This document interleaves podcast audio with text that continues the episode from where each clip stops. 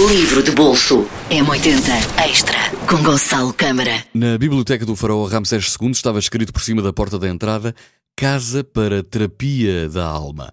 É o mais antigo mote bibliotecário. De facto, os livros completam-nos e oferecem-nos múltiplas vidas.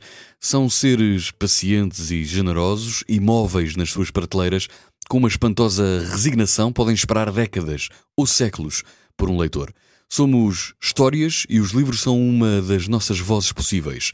Nesta extraordinária colheita de relatos históricos e curiosidades literárias de reflexões e memórias pessoais, o escritor Afonso Cruz dialoga com várias obras, outros tantos escritores e todos os leitores. É evidentemente um livro para quem tem o vício dos livros.